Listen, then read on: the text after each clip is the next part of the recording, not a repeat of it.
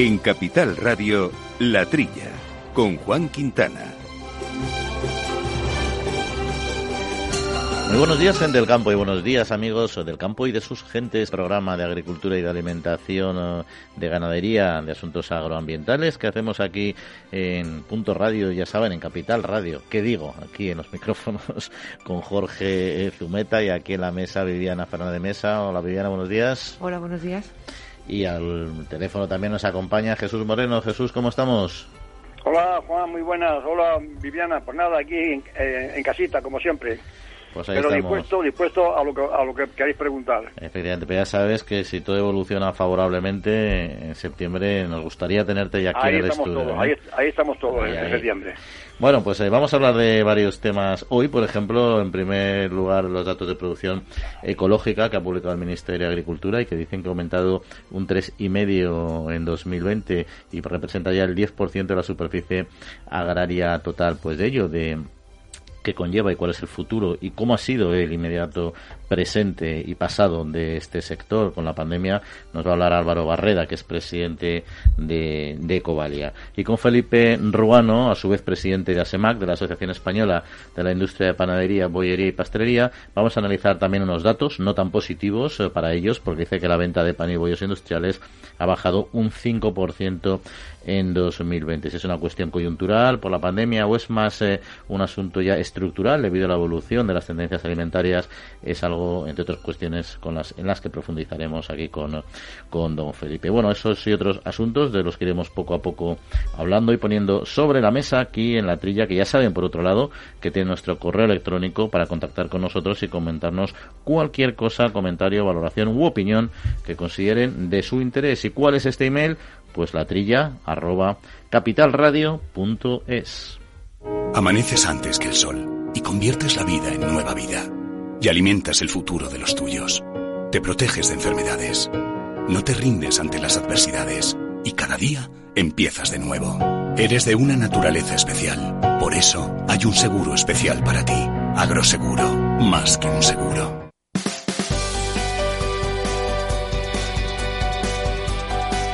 La Trilla, con Juan Quintana, Capital Radio.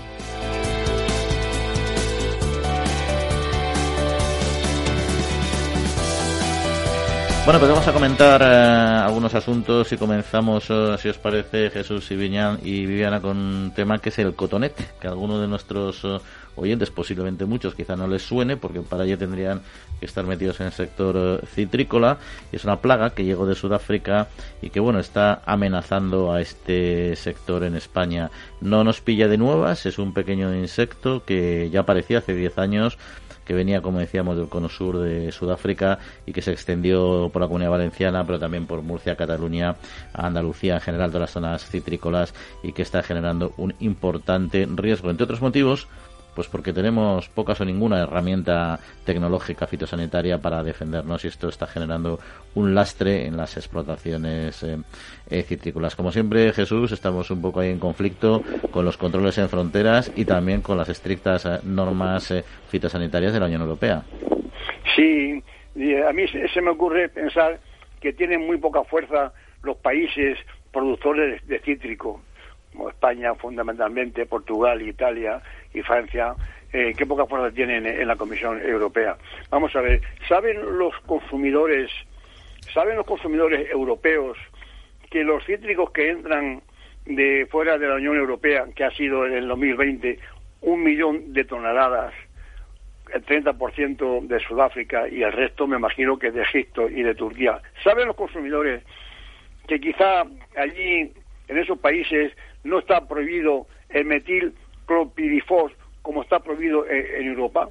Que es el producto que, que mantenían nuestros, nuestros cultivos de cítricos sanos ¿eh? y que aquí está prohibido por la Unión Europea. Es que esto es una cosa increíble.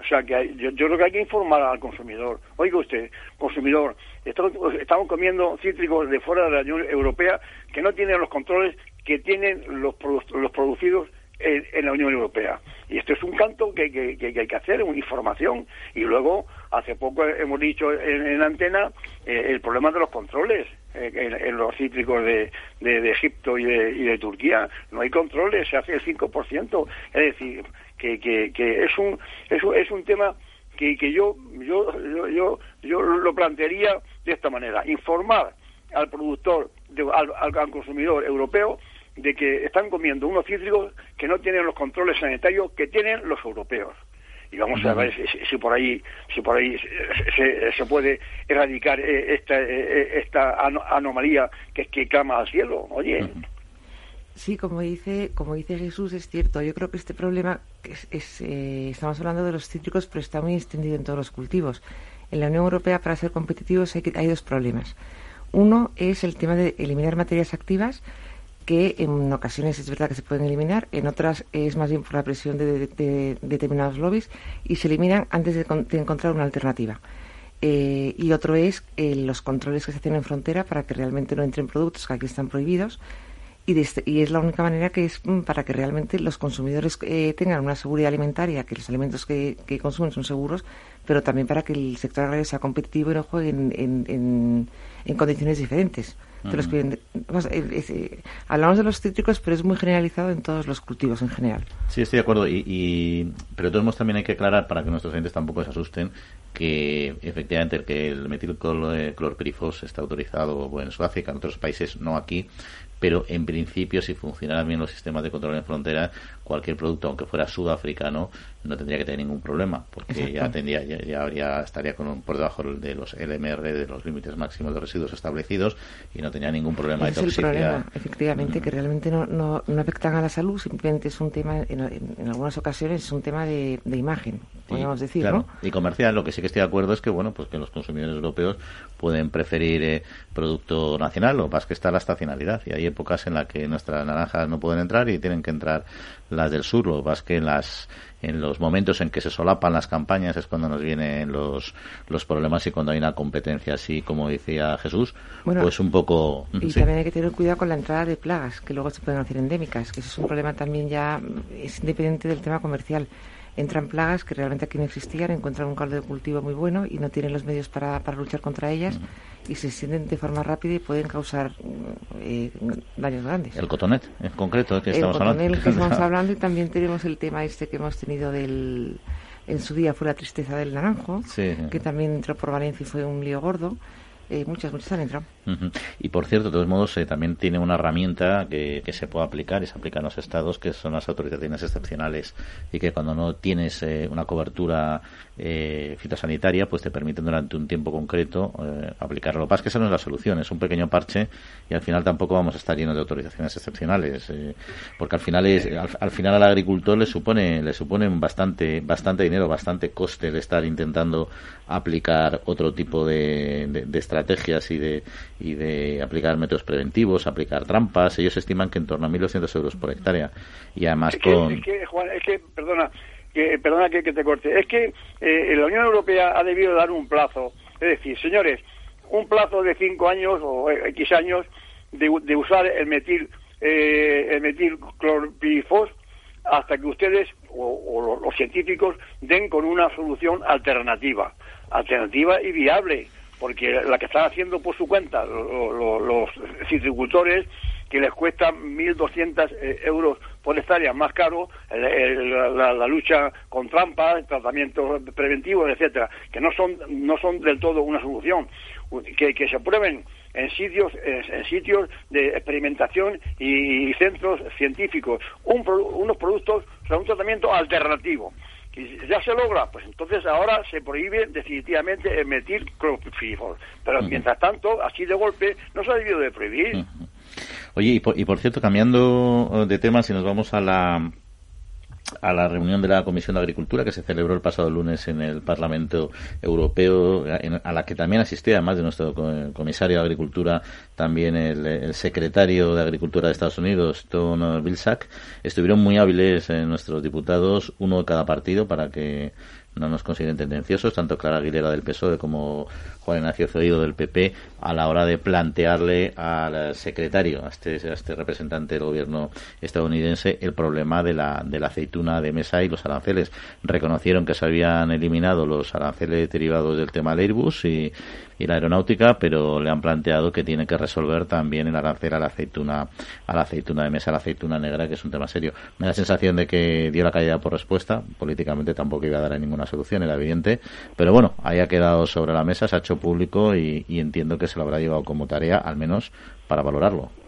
Es una pena, ha sido una pena que ahora eh, este acuerdo que, que para cinco años que han eliminado los aranceles a los productos por, por la cuestión que hemos, que hemos mencionado de, la Airbus y tal. Ha sido una pena no meter también la, aceituna negra de España. Ha, sido raquítico el acuerdo, se han dejado olvidada a este producto. El tema, dice, dice el comisario de Economía de Estados Unidos, el señor Bilsack, dice que, que, hay una, que, que hay un compromiso, Europa, Estados Unidos, para que, para que la producción sea sostenible y resiliente.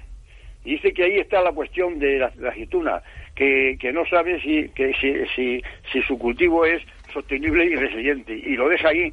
Entonces, en definitiva, yo aquí en el fondo de la cuestión veo lo que el propio, el propio responsable económico de Estados Unidos dice, que existe un gran déficit de, de, importación entre la Unión Europea y USA muy a favor de la Unión Europea y, se han ido se han ido a, se han ido a, parar a, la pobre aceituna negra mm, pensando en que van, a, van así a eliminar el déficit el déficit que hay de, de, de entre entre la Unión Europea y Estados Unidos. Ha sido una pena que este, estos aranceles del 35% que pusieron porque achacaban a la, a la aceituna de, de, hacer un dumping o que una venta pérdida y además que recibían unas ayudas ilegales que eso ya quedó desmontado cuando hizo el recurso las asociaciones de productores. Quedó desmontado en que eran subvenciones ilegales. ¿a qué esperan? Eh, yo, no sé a qué esperan para quitar de una vez por todas estos aranceles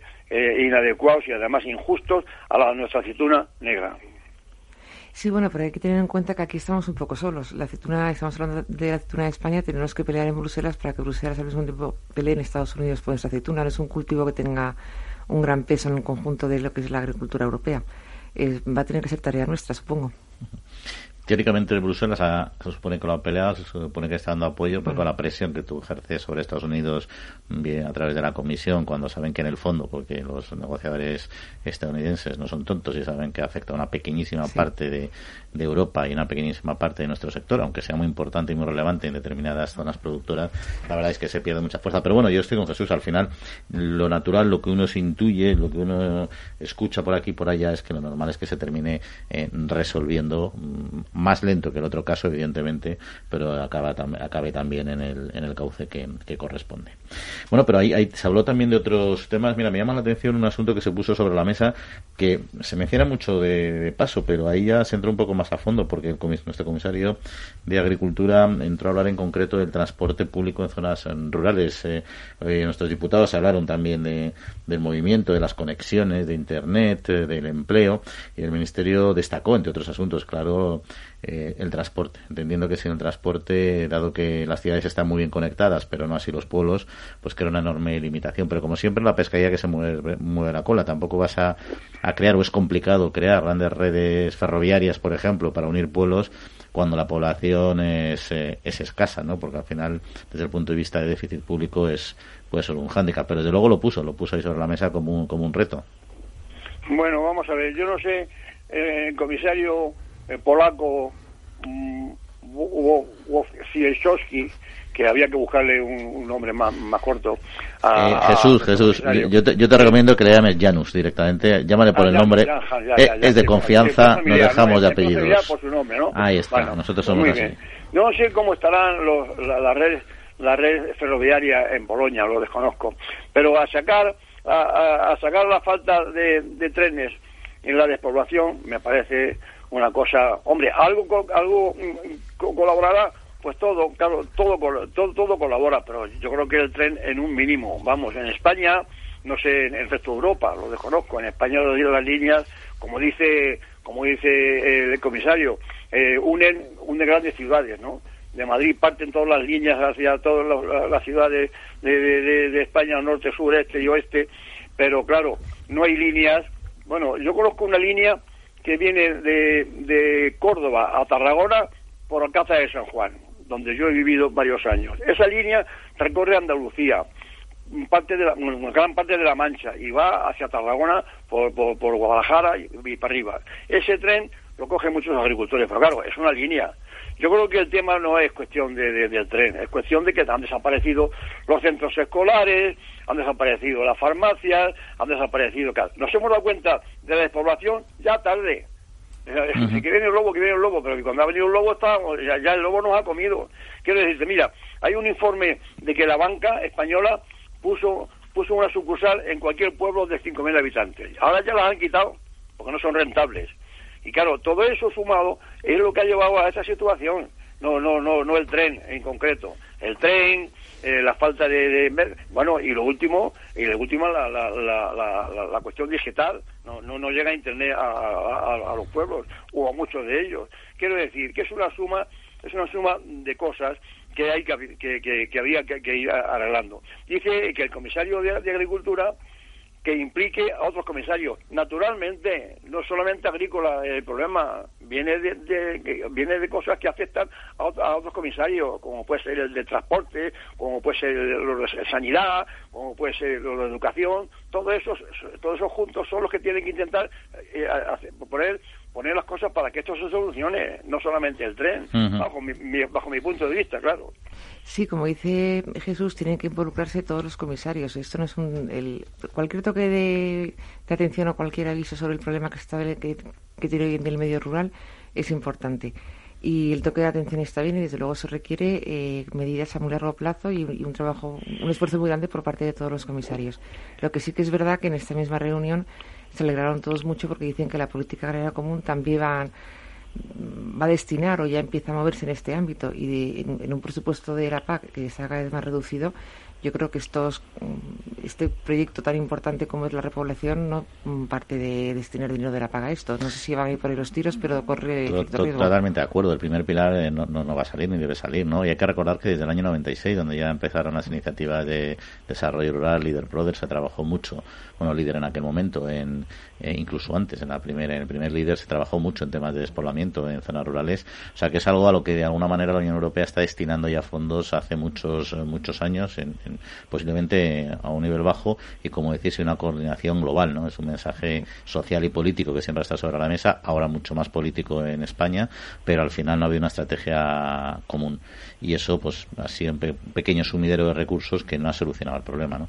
veremos yo defiendo que hay unas zonas que, que se pueden recuperar de población porque tienen potencial para desarrollo económico y generación de empleo pero es que hay otras que por mucho que nos esforcemos yo veo casi imposible y hay que darles otra orientación diferente no, no, no desarrollo económico y poblacional porque es, creo que es económicamente inviable pero bueno son temas que seguiremos viendo al menos se han puesto sobre la mesa una vez más que eso no nos podemos quejar siempre es algo positivo pero tenemos otros asuntos eh, de los que hablar aquí en concreto, de la producción eh, ecológica y estos buenos datos que nos han presentado en el Ministerio. Por eso va a ser en un instante. Siempre habéis estado ahí dándolo todo cada día, siendo los primeros en empezar, en innovar y en llegar hasta donde sea para abastecer al país. Ahora, nos toca a nosotros ser los primeros en apoyaros con los más de 3.000 gestores de Agrobank, la red especialista de CaixaBank, trabajando en las soluciones financieras que necesitáis. Agrobank, contigo para seguir creciendo.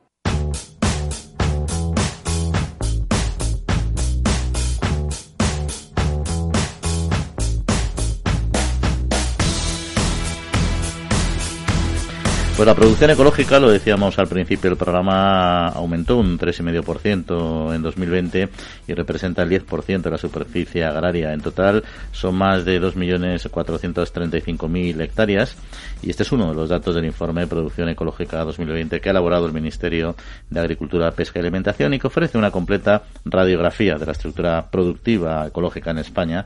Bueno, cultivos, ganaderías, etcétera, en fin, un documento en cuanto a datos eh, desagregados, incluso a nivel de comunidades autónomas y provincias, bastante interesante. Pero más allá de los datos, queríamos, bueno, conocer un poco la valoración desde dentro de este informe y del sector en su conjunto, hablando con don Álvaro Barreda, que es el presidente de la Asociación Profesional Española de la Producción Ecológica de Covalia.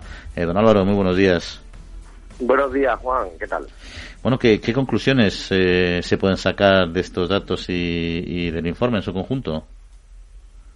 Bueno, pues estos datos lo que nos viene a refrendar que en 2020 la producción ecológica por sí solo, sin ningún estímulo, ha crecido 82.000 hectáreas en España, nos mantiene como primer eh, país productor eh, en Europa, muy cerca, muy cerca, muy cerca nos está siguiendo Francia y bueno, pues ahora con las nuevas políticas que se tienen que implementar y que algunas comunidades han implementado en 2021, esto lo tenemos que ver reflejado, eso por un lado. Eh, tenemos luces y sombras. Eh, la industria agroalimentaria, el valor añadido de España, no ha crecido eh, tanto como otros años. Estamos hablando de 760 industrias agroalimentarias nuevas que han empezado su actividad en producción ecológica y eso es algo que nos tiene que hacer una reflexión. ¿Y por, qué cree que ha crecido menos la industria? Bueno, pues creo que eh, el sector ecológico eh, ha estado eh, pues, pues muy orientado en la producción, en, el cultivo, en ser la despensa Europa en producción ecológica, pero ha faltado pues medidas de desarrollo transversales, como ahora sí Bruselas nos está indicando, es decir, hay que hacer realmente un estudio de un sector completo, no un sector segmentado, eh, tenemos que coger desde el campo hasta la mesa y pasando por la industria alimentaria. La industria alimentaria eh, tiene grandes conocimientos, eh, la convencional, en cómo poder hacer producción ecológica y hay que invertir. Hay que invertir en desarrollo, en fomento, en comunicación y eso, bueno, pues las entidades como Ecualia, al desarrollo de una actividad, pues hace 30 años, como bien sabe, pero claro, claramente necesitamos más apoyo para ello. Porque en la actualidad España eh, sigue siendo líder en producción eh, ecológica europea, no sé a nivel mundial cómo nos manejamos eh, y, no sé si tanto a nivel de, consumo. Sí, pues mira, Juan, nosotros ah, en el europeo, ahora que estamos tan de, tan de moda con los campeonatos del europeo, España ha quedado medalla de oro. En el campeonato del mundo, España ha subido al podio con la tercera plaza, hemos cogido medalla de bronce, ya que a nivel mundial eh, España, eh, tras Australia en primer lugar y Argentina en segundo lugar, pues está un millón de hectáreas más, más rezagado eh, como tercero. ¿Esto es bueno o malo? Bueno, pues es un indicador. ¿Qué es lo que pasa? Bueno, pues nos hace falta otros indicadores como este de industria alimentaria de valor añadido, como el de consumo, como bien indicado. Hace falta seguir trabajando en el consumo. Los datos que son manifiestamente mejorables y que sabes que hace falta mucho para para cambiarlo. Estamos hablando que de hace muchísimos años no tenemos una campaña de promoción. Esperemos que salga en el segundo semestre una campaña de promoción por parte del Ministerio, pero actualmente la promoción lo hemos hecho, vuelvo a decir, desde entidades privadas como Ecovalia, para que el consumo, que está muy, muy, muy, muy atrás, eh, pese a estar en diploma olímpico, hablando a nivel mundial, estamos entre los 10 países mayor consumo, pero mm, eh, no sé si llegaremos al día recuperando, porque hemos iniciado esta andadura de consumo ecológico en una posición muy, muy atrás, muy, muy atrás. ¿Ya nos ha indicado pues alguna debilidad, como es la industria precisamente, en cuanto, a, cuanto a su crecimiento, potencialidades, evidentemente, la propia producción en sí misma, ¿no? Pero ¿qué, qué, qué otras eh, eh, fortalezas y debilidades eh, merecería la pena destacar de este sector? Bueno, la fortaleza es que tenemos una, un, país que agronómicamente es propicio para hacer producción ecológica. Nuestros eh, eh, ganaderos, agricultores, pues saben hacer producción ecológica porque eh, tuvimos una muy buena implicación de los especialistas en el desarrollo normativo de esta eh, de, la producción ecológica ya pues hace 30 años en, agricultura como hace 22 años en ganadería. Eso es un aporte. La ventaja que tenemos, que bueno, pues el campo está mirando a, producciones agronómicamente productivas económicamente rentable y climáticamente necesario como la producción eh, ecológica, orgánica o biológica. Eh, puntos en contra, pues que eh, estamos en un país donde, gracias a Dios, hoy en día estamos hablando de 50 euros persona y año de consumo de productos ecológicos, pero es que hace hace nada, hace cinco años, como bien sabes, pues estábamos en 25 euros por año. Tal, eh, fortaleza, que podemos llegar de aquí a donde nos propongamos. Que tenemos unos escuelas de ingenieros, unos eh, eh, profesionales, que, científicos que, que, trabajan en producción ecológica. La investigación, bueno, pues un talón de Aquiles. nosotros no cumplimos el ratio del objetivo dentro del plan europeo de acción para producción ecológica, del plan nacional europeo, porque decía que el 30% de la investigación agroalimentaria tiene que ir a producción ecológica. Hoy en día no llegamos ni al 5%. Eso lo tengo que hacer. Entonces, bueno, pese a todo, tenemos estos niveles yo creo que tenemos que estar muy satisfechos, pero, pero por supuesto, en cuanto nos dediquen un poco de cariño, un poco de atención y cumplamos lo que demanda Europa, pues seguro que este sector va a despegar, Juan. Sí, por eso, porque digo que, que realmente el cariño se le ha dado con este pacto verde, con esas estrategias, ese objetivo del 30%, ¿no?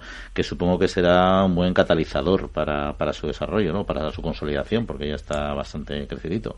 Totalmente. El terreno de juego lo han puesto. ¿Qué es? decir, España tiene que llegar al. España, Europa tiene que ser en el 2030 el 25% de la superficie del área útil tiene que ser ecológica. Perfecto. Además, tenemos que llegar a una cadena de producción y tenemos que elaborar planes nacionales. Perfecto. El tablero de juego no lo han dejado. El campo de juego es fantástico. Ahora lo que decir. Bueno, ¿y cómo se va a traducir en España? ¿Qué medidas vamos a poner? En España faltan 4 millones de hectáreas. Hay comunidades como Cataluña que sacan cum laude con un 24%, hay otras del Levante que todas están por encima del 18%, Murcia, Valencia, Baleares, eh, Andalucía, pues también, pero todas las demás eh, suspenden. O sea, van a tener que ir a septiembre y no sé si van a pasar de curso, pero porque estamos hablando de un 1, un 1%, un 2% de superficie de área útil en ecológico. Ahora, ¿qué vamos a hacer para ello? Muy bien. El consumo, pues el consumo también va por regiones. ¿Qué medidas vamos a hacer para consumo? Incentivar compras públicas, como hacen países, no como Dinamarca, como Holanda, donde incentivan las compras públicas porque es una manera de salud para, la población. Entonces, por supuesto, Juan, estamos muy contentos de que salga un pacto verde, que Bruselas ha dictado el camino y ahora lo que hace es recorrerlo. Entonces, esperemos que de aquí a un año ya se vean las medidas que simplemente porque se han anunciado, ahora hay que cumplirlas. Y eso en cuanto, digamos, a la estrategia eh, pública, ¿no? Pero hay un tema a mí que siempre me ha preocupado un poco, eh, no solo en la agricultura ecológica, pero en particular en este sector, porque este sector pues está más limitado en el uso de, productos de síntesis eh, química, lógicamente, ¿no? Y es el, cambio climático que parece que va avanzando, se ha subido las temperaturas de, de sur a norte. ¿Puede afectar o se puede ver limitada su productividad y, por tanto, su futuro? Bueno, tenemos que ver que eh, la producción ecológica eh, lleva trabajando con la misma normativa hace 30 años. Eh, es decir, que la producción convencional, en España en concreto, ha hecho un esfuerzo sumamente importante y ahora que hemos mencionado el Verde, bueno, pues la obligación de reducir un 50% de los productos químicos que se utilizan en la agricultura convencional, en España no le va a afectar tanto porque hemos producido, pues, los convencionales, ¿vale? Pues más o menos han ido eliminando eso. Entonces, otros países sí tienen que cumplir eso. En España no. El cambio climático, bueno, el cambio es una realidad. Eh, nosotros producimos en, secano, en secano rabioso, y hemos dotado de una eh, defensa, de una estructura radicular, de un aprovechamiento de los recursos que tiene la planta disponible, de ese cultivo leñoso, el cultivo anual, que lo hacen mucho más adecuados a una situación de estrés y de cambio climático como lo están sufriendo. Eh, digamos, es un, es un cultivo que se ha tenido que enfrentar a, ataques climáticos o ataques de necesidad que, bueno, pues lo han hecho mucho más recientes. Tenemos variedades y eh, razas más adaptadas climáticamente que, por supuesto, no sabemos cómo van a pasar aquí a 20 años. Pero si alguien va a resistir la producción ecológica, seguro que está en el primero de la fila. Y estábamos, eh, Álvaro, comentando al principio los datos, este incremento del 3,5 en 2020. ¿Eso ha tenido que ver eh, con, con el cambio de demanda por la pandemia? ¿Ha habido alguna vinculación? ¿Habéis percibido una vinculación directa en la cuestión de la pandemia o es una evolución natural al margen de, de, cómo está afectado a las decisiones del consumidor?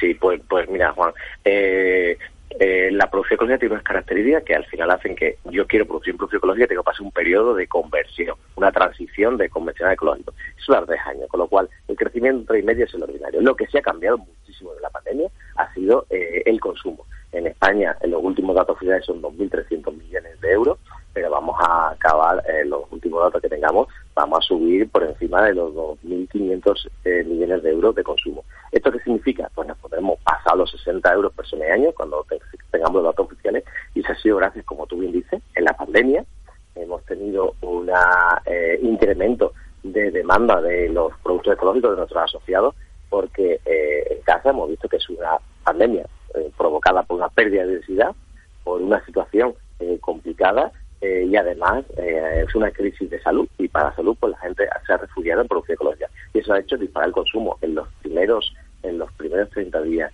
de, declaración de estado de alarma pues subieron por encima del 35% el consumo de productos ecológicos. Y ya para, para terminar, ¿Hay algún producto, algún tipo de, cultivo o, de ganadería que entiendáis desde Covalia que tiene un potencial ecológico muy alto y que todavía no está desarrollado? Bueno, pues tenemos varios, la verdad es que todo por desarrollar, pese a que tengamos en porcentaje de convencional ecológico, pues los frutos secos han rozado el 50%, casi el 50% de los frutos secos españoles ya están en ecológico, pero hay otros cultivos como son, perdón, los, los, eh, los cítricos tienen que explotar. Los cítricos tienen una ventaja de que no pueden competir países terceros con nosotros porque tienen que cumplir la normativa europea. Entonces, tanto que, nos quejamos eh, los agricultores de competencia real de países terceros en producción ecológica, tienen que cumplir la misma normativa. Eso tiene que explotar y no ha explotado. España no tiene el, el acuerdo del mercado. En el olivar, pues exactamente igual. Cuando hemos visto una, unos picos de sierra del aceite eh, convencional, mientras que el ecológico no ha perdido los 3,80 y hasta por encima del 4,50, eso hay que hacerlo. Y en la ganadería, nadie nos va a ganar en nuestro cultivo extensivo. Y ahora que está tan en moda el tema de la carne, como dice, consuma carne ecológica, que estamos hablando que es una vaca cada 50.000 metros cuadrados. Traducido, una vaca cada 10 campos de fútbol. Eso es una ganadería extensiva, que son bomberos en el campo, que custodian y evitan incendios. Y eso hay que incentivarlo. Entonces hay que buscar identificativo y decirte, busque el sello de ganadería ecológica a la hora de consumir, porque estamos contribuyendo a mm, mitigar el cambio climático, porque por supuesto son sumideros de CO y es una carne. Lo que no podemos sacar es afirmaciones sobre, sobre consumo de carne eh, cuando leemos informes de Centro Europa. Mm. Estamos en España, en un país mediterráneo donde eh, tenemos una situación que hay una ganadería diferente, no una vaca cada 6 metros cuadrados, sino una vaca cada 10 campos de fútbol. Ahí está, una gran verdad y un dato que merece la pena destacar. Álvaro Barreda, presidente de Covalia, pues muchas gracias por darnos toda esta información tan clara y que pase un buen verano, si puede disfrutarlo, que seguro que sí. Igualmente os deseo y gracias por acercar al sector de la producción ecológica. Un fuerte abrazo a todos. Bueno, Jesús, eh, sigues acompañándonos, ¿no? Sí, aquí, aquí estoy oyendo estas declaraciones del responsable de, de Agrovalia, sí. Muy interesante, pues mira, como hablábamos antes de cítricos, fíjate lo que lo que comenta, ¿no? Que al final es verdad que la citricultura ecológica, eh, ese problema que tenemos con los con, lo, con las entradas de otros eh, productos no existe, porque claro, tú vas a buscar producto ecológico, sea eh, sudafricano, si es que se importa, que creo que no sea español, pero al final eso te garantiza que desde luego no tiene ninguna ningún, problema, ¿no? Sí, sí, mm. vamos a ver, yo creo que ayudará a eso, sí, claro. Ahora, la producción ecológica está claro que sale un poquito más cara, ¿no? Porque prescinde de, muchos productos que, que, se usan en la, en la producción normal, en la producción eh, extensiva, vamos, en la producción mm. intensiva. Vamos a ver si, si es compatible eh, producir a buen precio eh, cítricos ecológicos. Sí, bueno, al final es como todo, mientras la demanda lo pida y, es verdad lo que ha dicho, que al final en esta pandemia es que han crecido mucho, ha crecido mucho la demanda, pues igual que ha crecido, ¿os acordáis que hablábamos del vino, que sabéis para el consumo de vino doméstico? Pues porque estás en tu casa y te apetecía consumir y estar a gusto y cosas que disfrutaras y muchas economías, pues teniendo otros menos gastos, optaron por productos ecológicos, bueno, como un factor también diferencial y hacer un poco diferente ese periodo de confinamiento que fue complicado. En fin, seguiremos, seguiremos hablando de este tipo de agricultura que convive con con, la convencional y que desde luego está muy promocionada ahora mismo por las administraciones públicas. Jesús, pues buena semanita, muchas gracias como siempre por tus sabias palabras. Un abrazo, muchas gracias. Vale, otro. El Foro Interalimentario trabaja por conseguir los mejores productos con la máxima calidad a los mejores precios, velando por garantizar la seguridad de la cadena alimentaria sostenible desde su origen hasta que los productos llegan al consumidor. Para ello cuenta con el compromiso de las empresas que lo integran, que apuestan por la seguridad, la calidad, la investigación, la innovación y la justa retribución de todos los agentes de la cadena.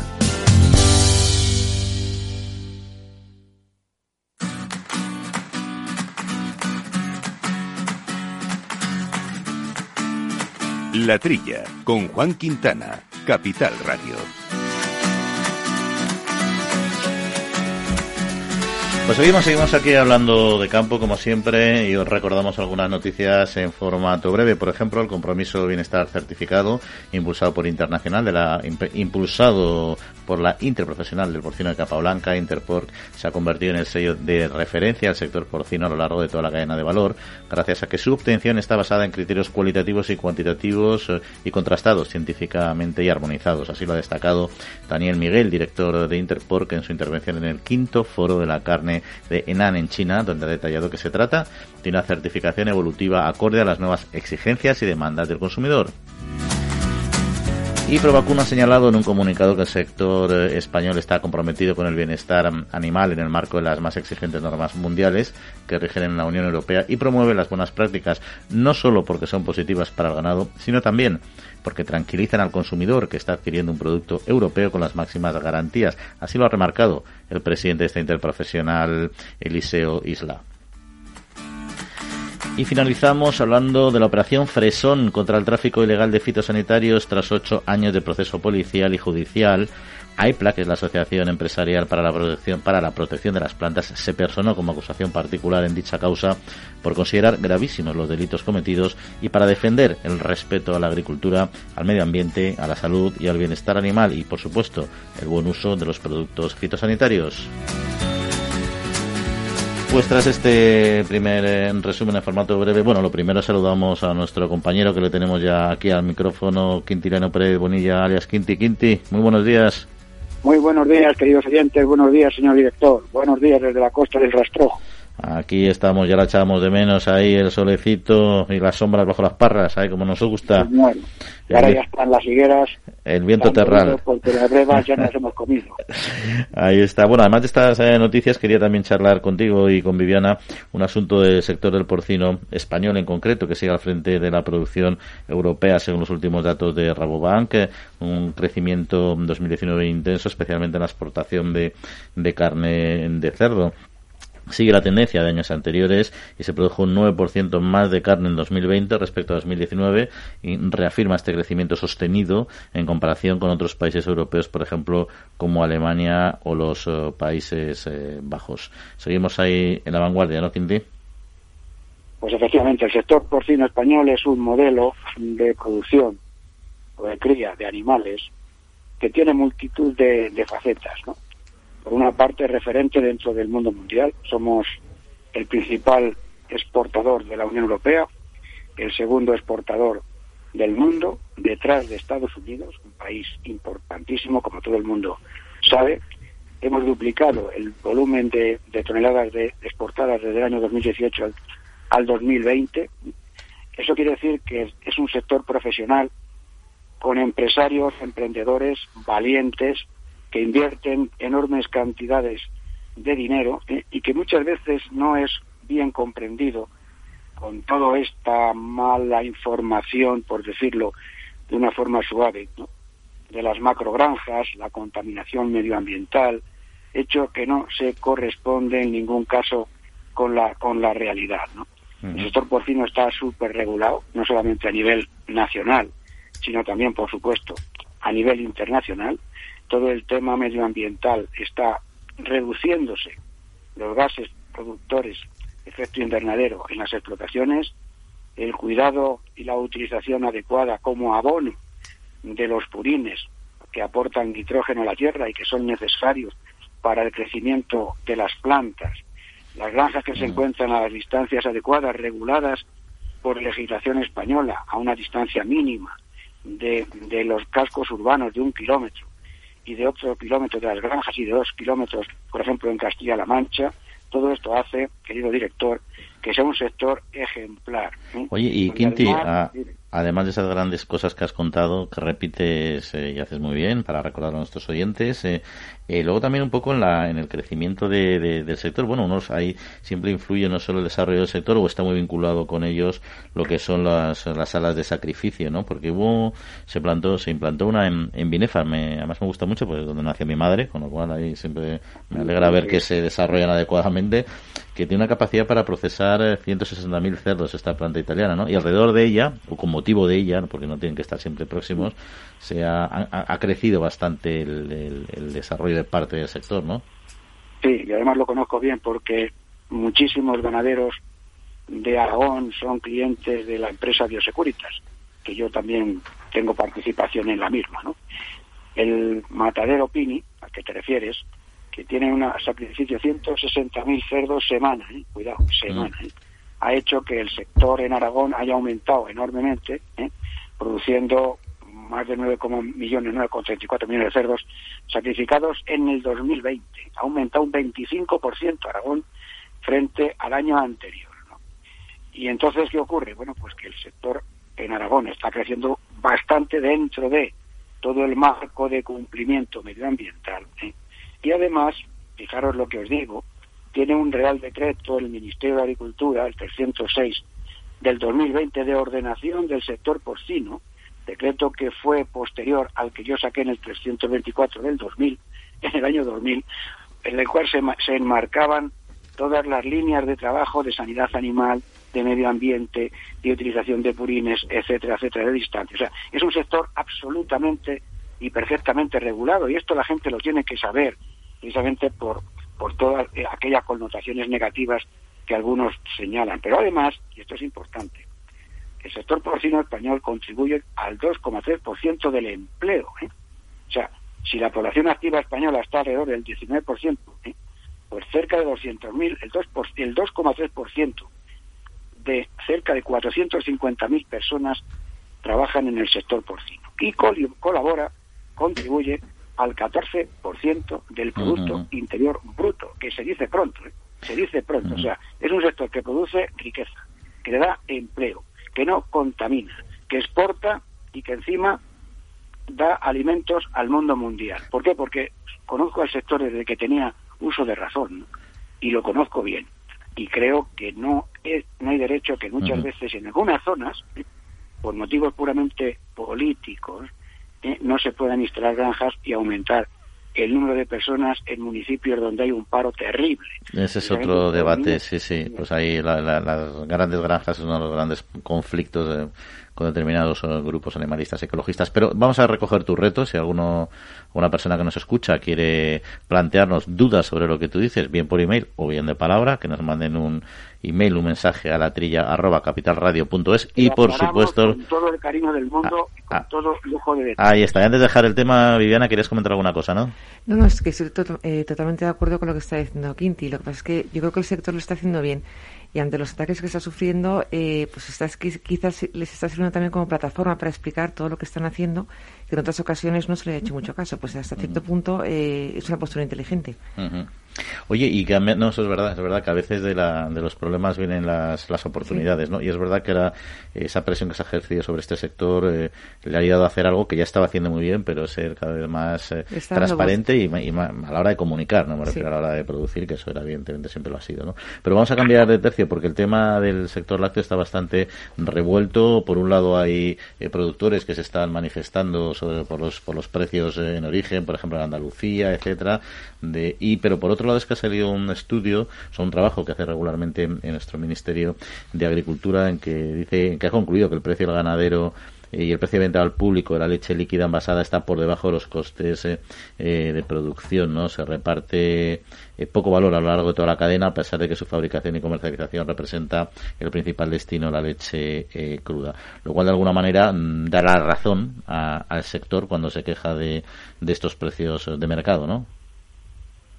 Hombre, mira, a mí lo que me llama la atención, lo que me llama la atención, efectivamente, es que si, que si en España existe la ley de la cadena y alguna otra norma con algún otro decreto que señala como obligatorio la suscripción de contratos lácteos que garanticen la rentabilidad de los productores, porque no estamos hablando de, de otra especie donde no esté perfectamente regulado, director. hay normas que, específicas que señalan ¿eh? El Real Decreto C63 del 2013 por el que se introduce la obligación de suscribir contratos lácteos que garanticen la rentabilidad de los productores, ¿eh? es decir, que el precio de venta esté indudablemente por encima de los costes de producción, cuando ahora es al revés. O sea, si tú estás hablando de un coste de 0,35 céntimos por kilo, o por litro, mejor dicho, y resulta que el precio de venta estás en el 0,31, pues estás perdiendo dinero. Entonces, ¿cuál es la solución? Yo la veo muy mal. ¿eh? Y tú recuerdas, Juan, que lo hemos comentado en esta ocasión y hemos tenido debates muy intensos en, en, hilo tempore con nuestro difunto amigo Miguel Ángel de Chubero sobre la situación de la cuota láctea. Yo recuerdo que mi planteamiento, y pensaba que me decían algunos que iba a estar equivocado, España se mantenía el sector lácteo gracias a la cuota láctea, porque si no, te van a inundar de leche procedente de Francia. Tú sabes como yo que el precio de la leche en Francia está más caro que el precio de la leche en España. ¿Cómo puede ser que un país deficitario en producción de leche como España, donde la demanda es mayor que la oferta, ¿eh? resulte que tenga un precio inferior a Francia, que produce más leche que consume y que viene a España. No se puede entender. Y lo único que hemos dicho varias veces es que hay dos precios en Francia, uno para el consumo francés y otro para la venta de la leche a España, para que no suba el precio de la leche a España. Yo lo veo mal, ¿eh? lo veo muy mal, ¿eh? porque o se reduce muchísimo el coste de producción, pero si tú estás teniendo un precio de venta de un 0,31 céntimos, ponle un beneficio de un 10%, pues tendrás que vender a 0,28 céntimos, o sea, sigue a 0,28, ¿no? 0,28 ganar un 10% es un margen, yo no sé, no sé si es mucho poco razonable para poder vender a 0,31. Pero la diferencia de 0,28 a 0,35, que es el coste, ¿eh?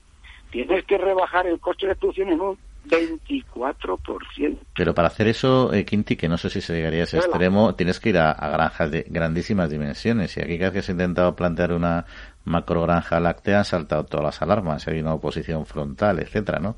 También por parte de los pequeños productores, porque los pequeños productores, claro, ven que pierden competitividad.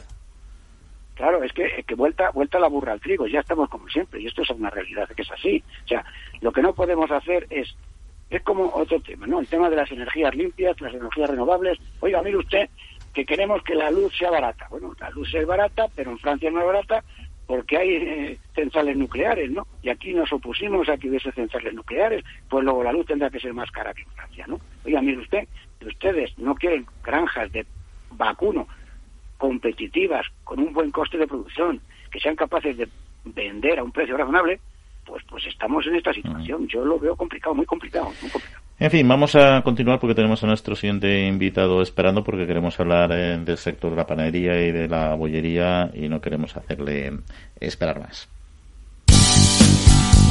El Foro Interalimentario es una asociación sin ánimo de lucro que agrupa empresas punteras del sector agroalimentario que trabajan con más de 22.000 pymes y productores primarios. Las empresas del foro sustentan más de 90.000 puestos de trabajo y destinaron casi 200 millones de euros a actividades de investigación e innovación y al desarrollo de nuevos sistemas de producción alimentaria.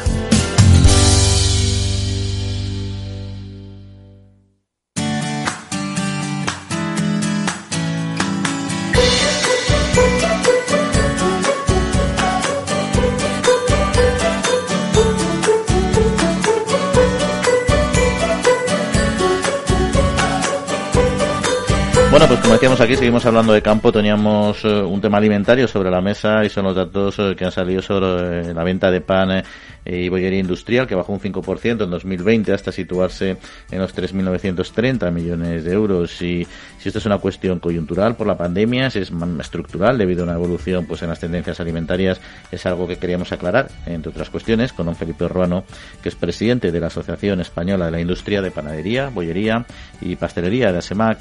Felipe, buenos días. Muy buenos días a todos ustedes. Bueno, ¿cuál, ¿cuál está siendo la tendencia? Estos son datos de 2020, pero ¿cuál está siendo la tendencia en los últimos años? ¿Es 2020 una excepción? Mm, efectivamente, 2020 ha sido una excepción. en los últimos años lo que ocurría era que también el consumo en España era y sigue siendo muy importante y se iba poco a poco estancando. Algunos productos incluso bajaban, otros subían, eh, la bollería se sostenía mejor, eh, la panadería iba cayendo un poco por cuestiones de que es un producto tan perecedero y demás, ¿no? Y luego que hay que distinguir entre el producto, digamos, del día, fresco, que hay que traer a casa cada día, o el producto industrial. Unos eh, han hecho sus etapas antiguamente y otros están en la época de la pandemia pues han mejorado. ¿Por qué? Porque era muy fácil de almacenar, no hay que salir de casa, se puede comprar un montón de pan de molde envasado o bollería envasada y no volver a, al supermercado o a la tienda, ¿no? Todo eso ha trastocado todo. Es decir, yo pienso que por todos los datos que hemos visto en los últimos años y no digamos en el 20, incluso en principios del 21, eh, eh, esto es un poco excepcional. ¿no? Entonces, eh, básicamente, cuestión de pandemia, como decía, y además eh, comportamiento diferente, ¿no? por lo que comentaba, de unos subsectores a otros. ¿no? exactamente, los hábitos del consumidor han cambiado en parte y luego lo que hemos visto es que una parte de nuestros consumidores, 80 millones que pasaban por España todos los años, no han venido. Y todos ellos algún día tomaban algo de pan, algo de bollería o algo de pastelería. Eso eh, ha afectado más a empresas que están más apoyadas en el canal hostelería que a las que están menos apoyadas en él, pero todas realmente venden en, ambos canales, en el del hogar y en el de, o sea, para el consumo del hogar y para el consumo en hostelería. y, la hostelería pues ha hecho muchísimo daño, primero a los hosteleros y después a los proveedores de los hosteleros. Y por entender un poco más eh, el sector, eh, ¿Es un sector que es que tiene mucha concentración industrial, empresarial o, domina lo que es la, pequeña empresa? Eh, bueno, mm, realmente es un sector que tiene mucha pequeña empresa, mucha pequeña empresa diseminada por todo el país, en, muchos pueblos, aún, aunque hay muchos pueblos que ya no tienen ni panadero ni, por supuesto, fabricante de bollería, y la concentración en la industria es muy importante. Es decir, los grandes fabricantes de pan envasado de larga duración con marca, eh, marcas que todos conocemos, pues eh, tienen una cuota de mercado enorme. Y los grandes fabricantes de pan del día que se utiliza la tecnología de la doble cocción, es decir, congelarlo, eh, envasarlo, transportarlo y terminar de cocerlo en el punto de venta, también tienen una gran concentración. No tanta, pero muy concentrado. Como es lógico, como pasa en todos los sectores. Sí, sí, sí, eso es bastante habitual, la verdad. ¿Y cómo se está enfrentando, enfrentando el sector a una corriente pues que es cada vez más fuerte, ¿no? Y que recomienda la reducción, incluso en algunos casos la supresión del consumo de este tipo eh, de alimentos, porque por los datos que me dice, a pesar de todo, siguen, siguen creciendo, ¿no? Eh, sí, bueno, eh, aquí las comparaciones no se pueden hacer con el año 20, porque con, entre el año 21 y el 20 yo creo que van a crecer casi todos, ¿no?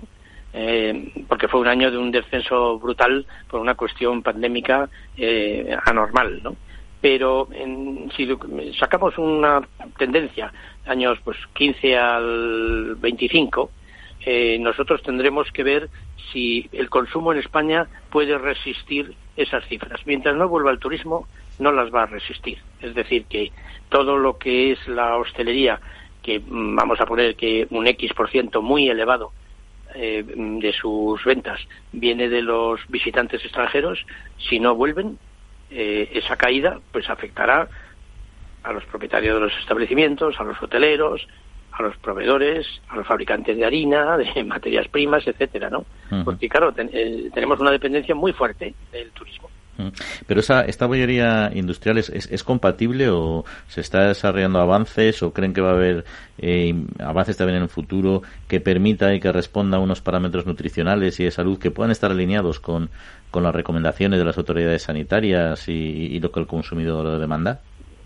Sí, por supuesto. Bueno, tengan en cuenta que nosotros realmente cualquier modificación que se hacen en las normas para cómo hay que elaborar un tipo de bollería, eh, por ejemplo, bollería, digo, eh, se pactan o se negocian o se imponen por las autoridades, pero nosotros adaptamos nuestras líneas, nuestras fábricas a materias primas diferentes que cumplen unos requisitos que algunas veces discutimos porque creemos que no son, digamos, perfectos, ¿no? Pero nos adaptamos y ya está. Tiene que mejorar eh, digamos, su composición alimentaria y, nutricional y lo, y lo hacemos, ¿no? Eso no es un problema, porque normalmente no hay que desmontar una línea para meter una materia prima nueva, simplemente, pues bueno, a lo mejor hay que asumir un coste distinto, ¿no? Pero nada más. Y eso, eso no ha afectado, porque además incluso en los embalajes, envases eh, que son eh, biodegradables, etcétera, pues se han ido poco a poco implantando, no solamente desde el punto de vista alimentario, sino también desde el punto de vista de, del medio ambiente y de desechos y demás.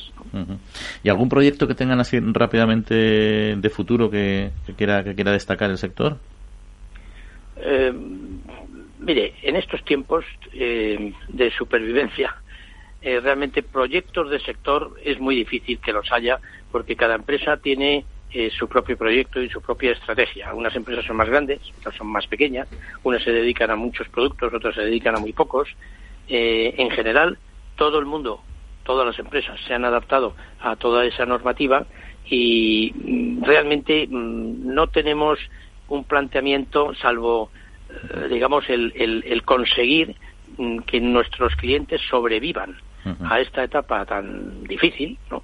Y que no tengamos que empezar a pensar en qué, a qué cliente nos inventamos, porque no esto, esto no es un sector que pueda exportar con facilidad, porque son productos, digamos, fáciles de fabricar en otros países y el transporte es carísimo porque gran parte de lo que se transporta pues es, son las burbujas de aire productivas por la fermentación en el pan o en los bollos. Entonces el, transporte no, no merece la pena.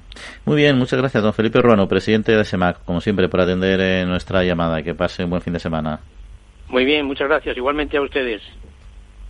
Más de 7.000 agricultores y agricultoras de Tanzania ya reciben ayuda de la ONG Agrónomos Sin Fronteras. Formación, tecnología, tutelaje y asesoramiento agrario dan un futuro a los que más lo necesitan. Conoce nuestros proyectos en www.agronomosinfronteras.org y si te gustan y eres una persona solidaria, puedes hacer tu donación a través de nuestra página web, porque con poco hacemos mucho. www.agronomosinfronteras.org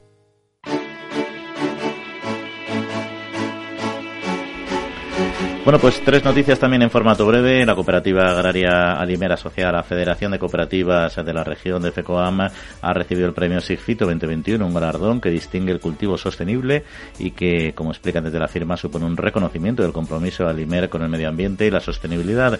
Fue entregado este premio por Antonio Luengo, consejero de Agua, Agricultura, Ganadería, Pesca y Medio Ambiente de la región de Murcia. Y Eva González, la mujer de Cayetano Rivera, ha compartido con sus seguidores en Instagram la nueva eh, apoya la campaña Natural Drinkers promovida por Aguas Minerales de España por ANEAVE, una campaña que defiende las aguas naturales de España con los valores de autenticidad. Y un estudio internacional de HFFA Research en el que ha participado ANOVE, la Asociación Nacional de Obtentores Vegetales, asegura que la mejora vegetal es una actividad clave para las nuevas estrategias europeas eh, del Pacto Verde y sus aportes son fundamentales para lograr una agricultura sostenible. Eh, Quintiliano, eh, Viviana, un temilla que nos quedaba rápidamente, nos queda un par de minutos, pero comentamos, teníamos pendiente además el tema de, de los lobos, no, nuevamente, que mataron 12 animales en una explotación de ovino en Zamora, una lobada que ha sufrido un ataque, digo no, una explotación que ha sufrido el ataque, una lobada bastante eh, sangrante y ha dejado malheridos eh, a otros tres y con más ovejas desaparecidas, es decir, seguimos con la lucha y con el debate del lobo, ¿no, Quinti? Estamos en la misma, sí, sí, lo hemos comentado aquí varias veces, sí, lo que los ganaderos necesitan y quieren es que se mantenga la especie, el lobo, en la cantidad adecuada, ¿no? Pero si tú haces un estudio comparativo con algunos países, resulta que en Europa hay 14.000 lobos, en España 2.500, o sea, el 20% de todos los lobos de Europa están en España, ¿eh? la cosa tiene gracia. En Estados Unidos, en Estados Unidos, ¿eh? hay 6.000 lobos. Estados Unidos tiene 330 millones de hectáreas, nosotros tenemos 47, o sea, 50 millones. Estados Unidos tiene mil millones de hectáreas y nosotros 50, ¿no? Y tiene 330 millones de personas, nosotros 47. Y tenemos sobre 6.000, nosotros 2.500, que casi el un tercio prácticamente, ¿no? O sea, es que no tiene sentido, Juan, no tiene ningún sentido. O sea, manténgase los lobos en la cantidad que se tenga que tener, pero no es necesario que se mantengan si que se pueda defender el ganadero y tomar medidas para que no se produzcan, como hemos dicho otras veces, el malestar animal en las propias ovejas que han matado esos lobos. Mm. Es que no hay ningún derecho a que el lobo mate, no ya por el dinero que cueste, sino por el daño, el sufrimiento, el malestar animal que provoca. Esa es mi opinión, Viviana. Yo no sé qué opinarás al respecto. Pues totalmente de acuerdo. Yo creo que, es lo que dices tú. Se controla esto un día. De momento son animales. Esperemos que no vaya más y nos demos mm. un día un susto con alguna persona, ¿no? Sí, ahí es una de, las, grandes amenazas eh, y, sobre todo lo que decías tú, Quinti, fundamental, la desproporción de, la protección de estos animales. Pero en fin, nosotros lo que sí que tenemos que hacer es despedirnos porque se nos acaba el tiempo. Así que no nos queda más. Eh, Quinti, Viviana. Que paséis eh, buena semanita, disfrutéis. Hasta la semana que viene. Agradecemos también a Jorge Fumeta, armando todos los controles técnicos, y a todos ustedes por escucharnos. Les recuerdo que seguiremos con ustedes en eh, siete días. Aquí les esperamos en la trilla de Capital Radio. Un saludo.